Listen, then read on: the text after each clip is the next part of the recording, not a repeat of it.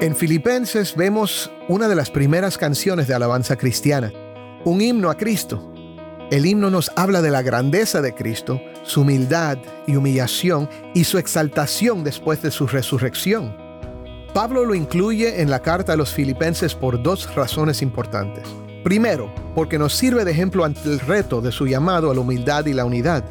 Segundo, porque nos hace recordar que, al estar en Cristo, por su gracia, Él mismo nos llama y da el poder para llevar a cabo su propósito. Porque estamos en Cristo, Dios nos está transformando a ser como Él es. Ese es su propósito para nosotros. Y al entender y experimentar su poder para transformarnos, hay profundo gozo.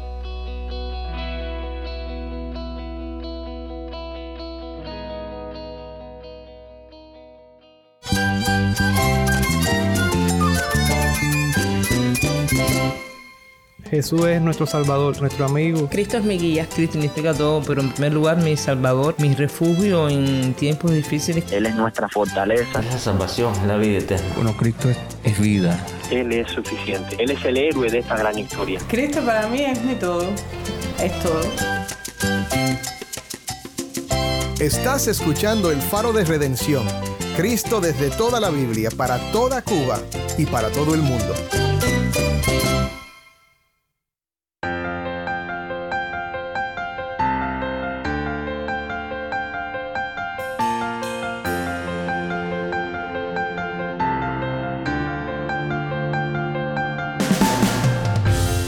Soy el pastor Dani Rojas, el nuevo director y locutor de El Faro de Redención.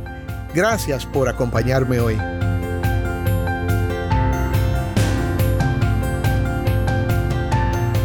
Hoy continuaremos con una serie nueva de dos semanas que hemos titulado En Cristo, el misterio del gozo. Estamos explorando juntos el libro de Filipenses en el cual encontramos la clave del gozo que tanto anhelamos como humanos.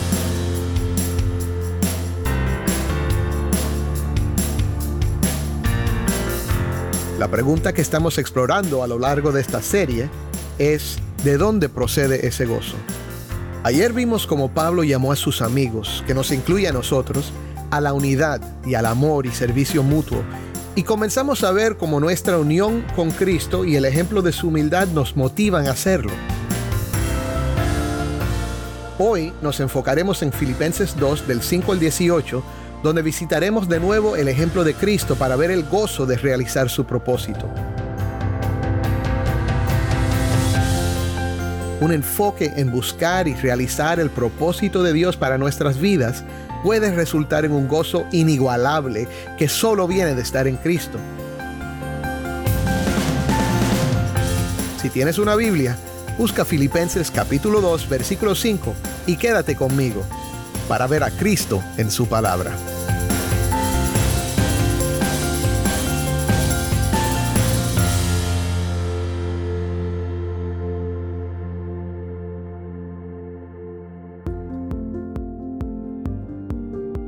No sé si te has dado cuenta de esto, pero lo que cantas se queda.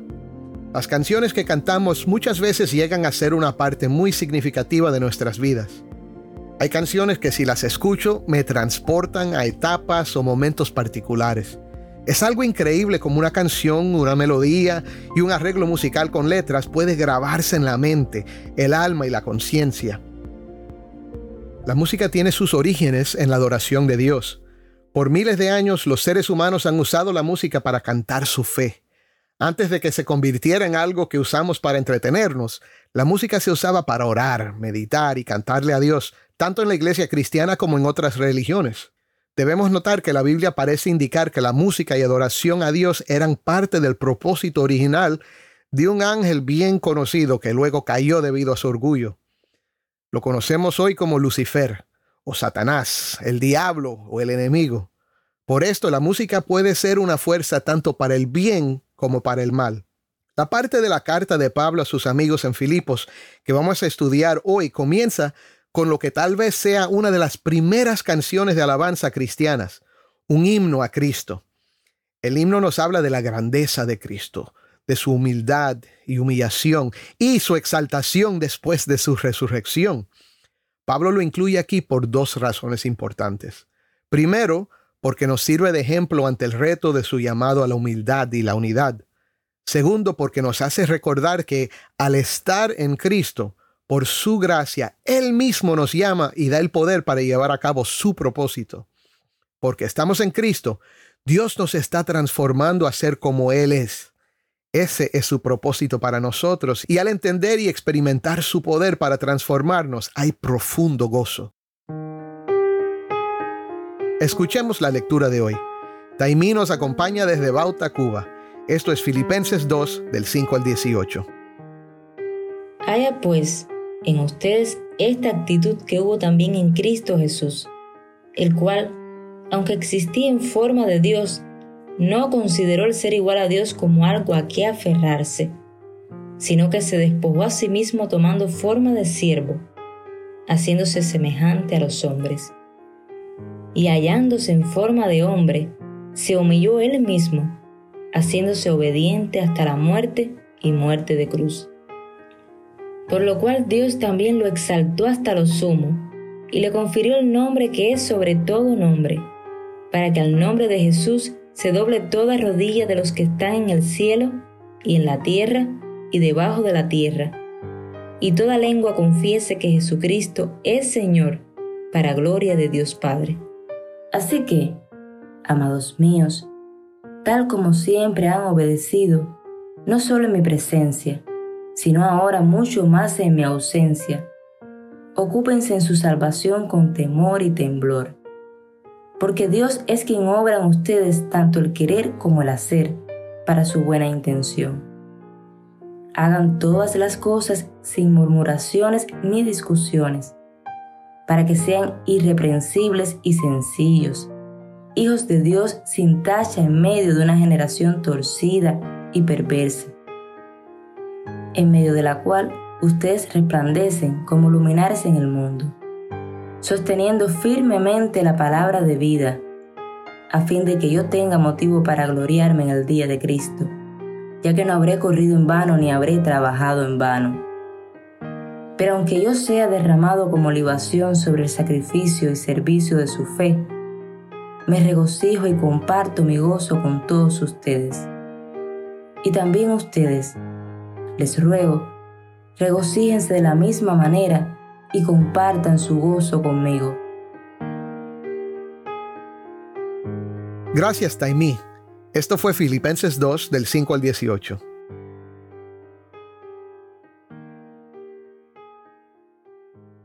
¿Cuál es el problema que Pablo está corrigiendo en sus amigos?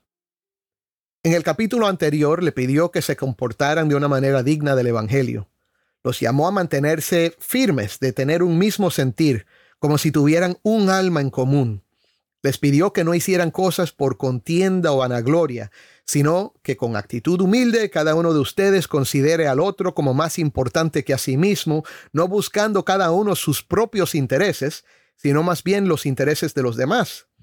Para lograrlo, les dijo Pablo, era necesario que hicieran un ajuste en sus actitudes y sus intenciones. Les dijo que deberían tener el sentir que hubo también en Cristo Jesús. Quiero explicar esta frase antes de hablarte del himno de Cristo. Presta atención porque esto es un poquito técnico, pero nos ayuda a entender mejor lo que Pablo y el Espíritu Santo nos quieren decir. En el idioma original, esta frase no tiene verbos. Literalmente dice, Filipenses 2.5, lo voy a decir en griego, tuto fronite en o cae en Cristo. Yo sé que no lo entienden, pero literalmente, este sentir en ustedes el que también en Cristo Jesús. Los traductores de la Biblia tienen que decidir cómo traducir esto al buen castellano. En otras palabras, tienen que interpretar. Esto pasa cada vez que se traduce de un idioma a otro. Hasta pasa entre personas que hablan el mismo idioma pero son de diferentes países o de diferentes regiones. Oímos a Taimí leer, haya pues en ustedes esta actitud que hubo también en Cristo Jesús pero en el griego solo dice, este sentir en ustedes el que también en Cristo Jesús. El traductor añadió las palabras, haya pues y que hubo. Ahora, no quiero que nadie diga, tú ves, la Biblia está mal traducida. No, mi hermano, es una posible traducción y esta traducción sugiere que Cristo servirá como un ejemplo para nosotros. Pero hay otra manera de traducirlo. Se puede traducir, tengan este sentir en ustedes que es de ustedes en Cristo Jesús. Así se traduce en una versión muy conocida en inglés.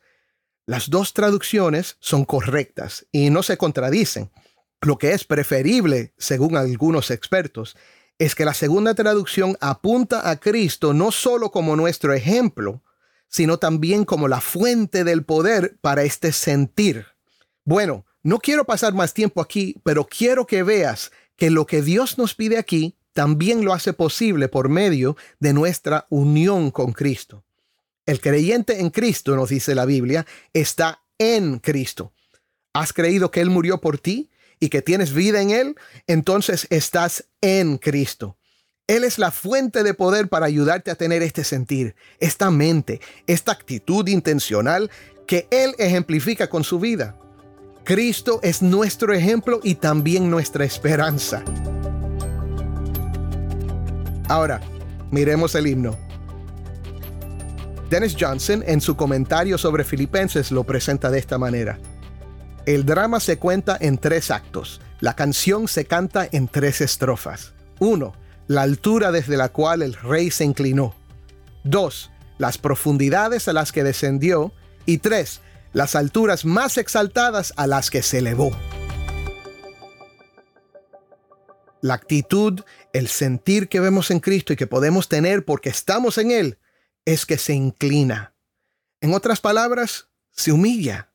Cristo, aunque era Dios y siempre ha sido Dios, no consideró el ser igual a Dios como algo a que aferrarse.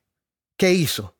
Se despojó a sí mismo y tomó forma de siervo, forma de hombre. Se hizo uno de nosotros, mi amigo. En otras palabras, a pesar de que Cristo era inmortal y existía en luz inaccesible, como dice la Biblia en 1 de Timoteo 6:16, estuvo dispuesto a entrar en nuestro sufrimiento, participar físicamente de nuestra realidad. Aquel por medio del cual todo fue creado, en el que fueron creadas todas las cosas, las que hay en los cielos y las que hay en la tierra, vino a nacer, comer, sudar, reír, llorar, vivir y morir como uno de nosotros.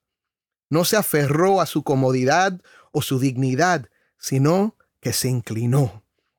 Sin pecado, sin merecerla, sufrió la muerte de cruz para comprarnos y redimirnos con su preciosa sangre. ¿Y sabes cuál fue su motivación? Hebreos 12.2 nos dice esto. Por el gozo puesto delante de él soportó la cruz, despreciando la vergüenza. Fue por el gozo fue por el gozo de llevar muchos hijos a la gloria, hijos como tú y yo. ¿Desde qué altura se inclinó? ¿Hasta qué profundidad descendió? Desde lo más alto descendió a lo más bajo.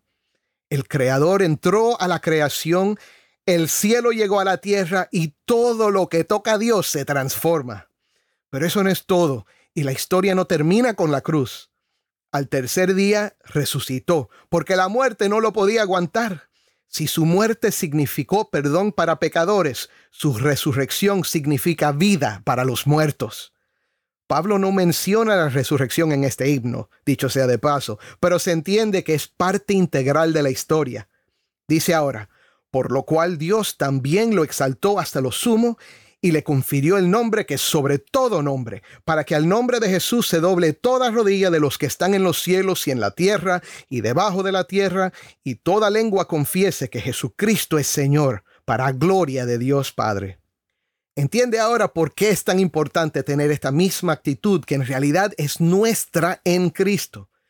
Cristo resucitó y ha sido exaltado hasta lo máximo, hasta tal punto que ha recibido el nombre que es sobre todo nombre. Ese nombre es el nombre indecible, que los judíos no se atrevían a pronunciar ni hoy lo pronuncian. Cuando llegan a este nombre solo dicen Adonai, que significa Señor. Ese es el nombre de Cristo, no meramente Jesús o Yeshua. Es más, este himno está citando Isaías 45, 23, donde dice Dios mismo, ante mí se doblará toda rodilla y toda lengua jurará lealtad. Cristo tiene ese nombre y a Él adoramos y glorificamos como Dios. Cristo es el Señor para gloria de Dios Padre. Alguien diga amén. que te oigan los vecinos. Ahora, hay que pausar aquí un momento. Por más hermosas que sean las maravillosas palabras del himno de Cristo, el Espíritu Santo no inspiró a Pablo a ponerlas aquí solo para crear un momento de alabanza. ¿Por qué está este himno aquí en la carta?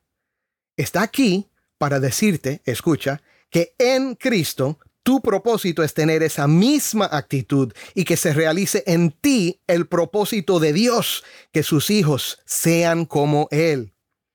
Cuando Pablo le dice a sus amigos, humíllense, ámense, sírvanse los unos a los otros, busquen cada uno el bien de los demás, es porque esa es la naturaleza de los hijos de Dios. El Espíritu de Dios guía a los hijos de Dios a ser como Dios. El problema que muchas veces tenemos es que nuestro objetivo no es el mismo que el de Dios. Cuando nos separamos de los demás, o cuando queremos que nos reconozcan, o cuando peleamos y luchamos por tener el primer lugar, estamos complaciendo nuestra carne y poniendo nuestros ojos en metas vacías, vanagloria. Pero el propósito de Dios para ti es más alto, es que seas como Cristo. Ahora, les voy a dar rápidamente tres puntos acerca del gozo de realizar su propósito que vienen de esto y del resto del pasaje. Primero, si entendemos lo que este himno representa, vemos que el gozo de realizar su propósito fluye de recibir de Cristo el poder que nos hace como Él. Segundo, el gozo de realizar su propósito es una invitación a participar con Él, descansando en que Él es el que hace la obra en nosotros. Aquí Pablo les dice que obedezcan y se ocupen de su salvación con temor y temblor. A veces los predicadores usan este versículo para meterte miedo y decirte que no te descuides, para que no te pierdas, para que no pierdas tu salvación. Sin embargo, si leemos bien lo que dice Pablo, este no puede ser el significado. Él los llama a obedecer tanto en su presencia como en su ausencia, porque Dios es quien obra en ustedes tanto el querer como el hacer para su buena intención. Y Dios no puede fallar. Entonces, ¿por qué esto de temor y temblor? No porque nuestra esperanza sea incierta, es porque estamos en Cristo y Cristo está en nosotros. Dios está obrando en ti. Este es el temor y temblor que sentía el profeta Isaías cuando vio a Dios en una visión. Saber que estás en la presencia de Dios es asombroso. El temor y temblor es un reconocimiento de la presencia de Dios.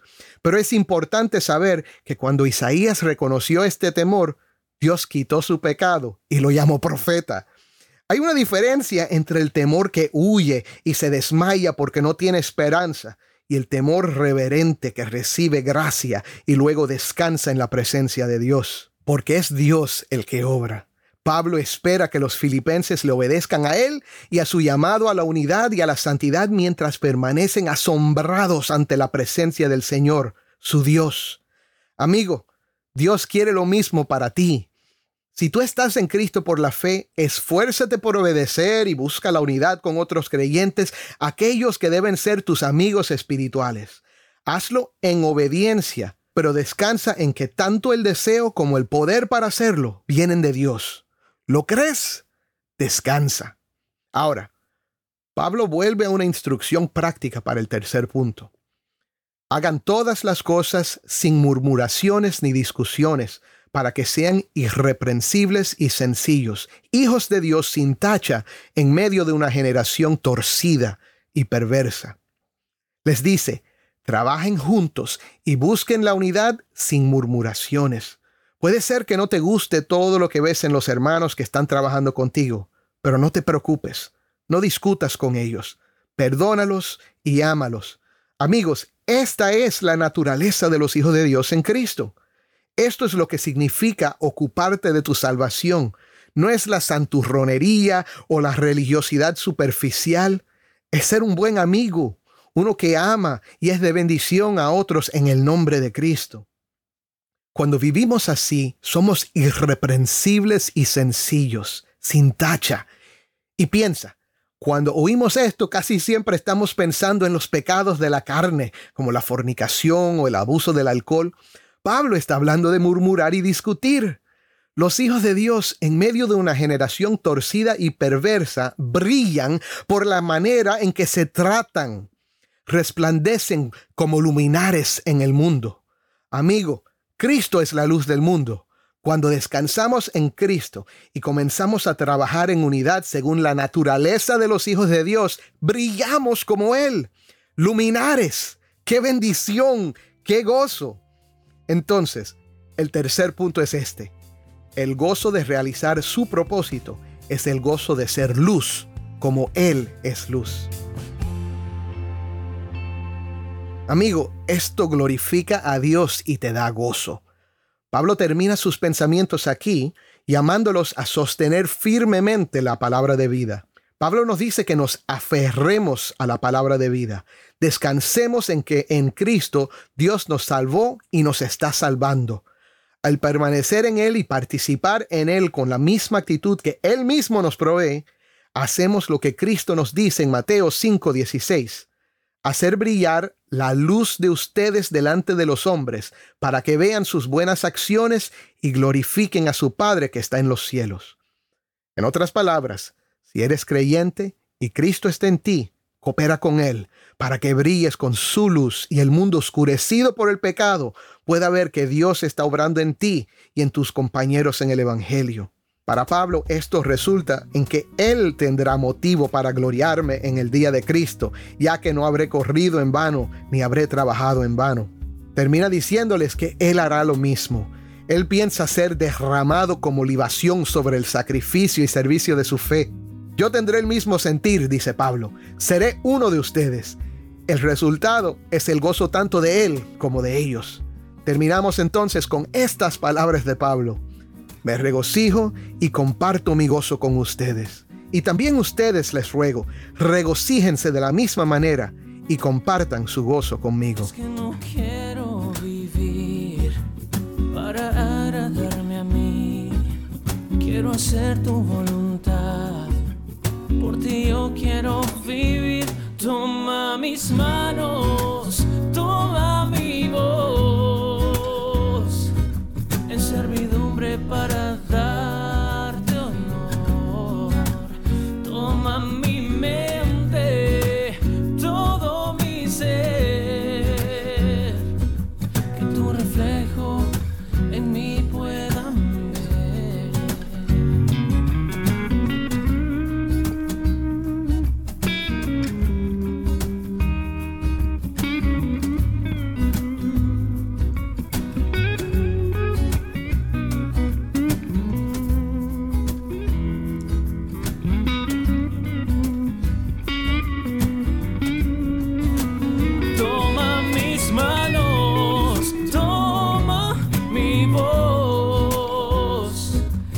servidumbre para darte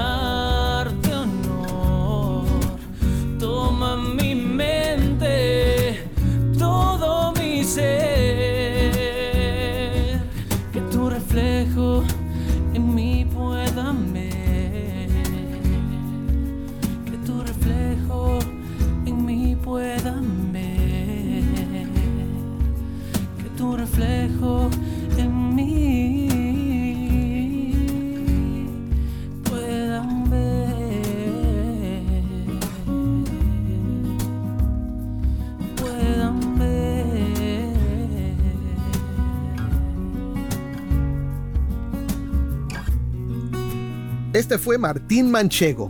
Toma mis manos. Soy el pastor Dani Rojas y esto es el faro de redención. ¿Dónde se encuentra el gozo que tanto anhelamos como humanos?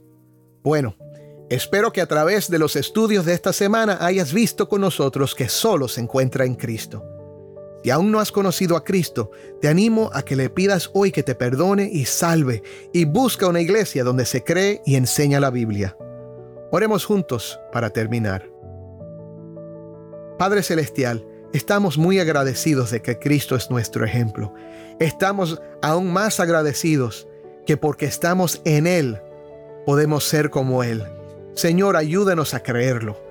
Ayúdanos entonces a ocuparnos de nuestra salvación con temor y temblor, asombrados de que tú estás en nosotros y nosotros estamos en ti. Ayúdanos siempre a buscar la unidad, Señor, para tu gloria y para tu honra. En el nombre de Cristo. Amén.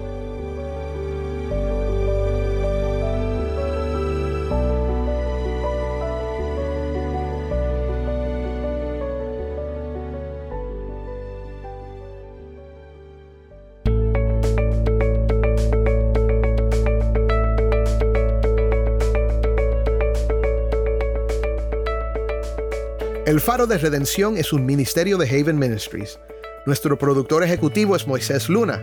Desde Cuba, nuestra productora de contenido cubano es Jennifer Ledford. A cargo de nuestras redes sociales, Mariana Warren.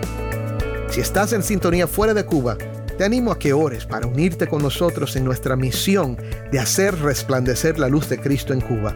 Visita nuestra página web, elfaroderedención.org, diagonal, donar. elfaroderedención.org, diagonal, donar. Soy el pastor Dani Rojas y esto ha sido El Faro de Redención. Te invito a que me acompañes la próxima semana, donde continuaremos estudiando Filipenses en esta serie En Cristo, el misterio del gozo. El Faro de Redención, resplandeciendo la luz de Cristo desde toda la Biblia, para toda Cuba y para todo el mundo.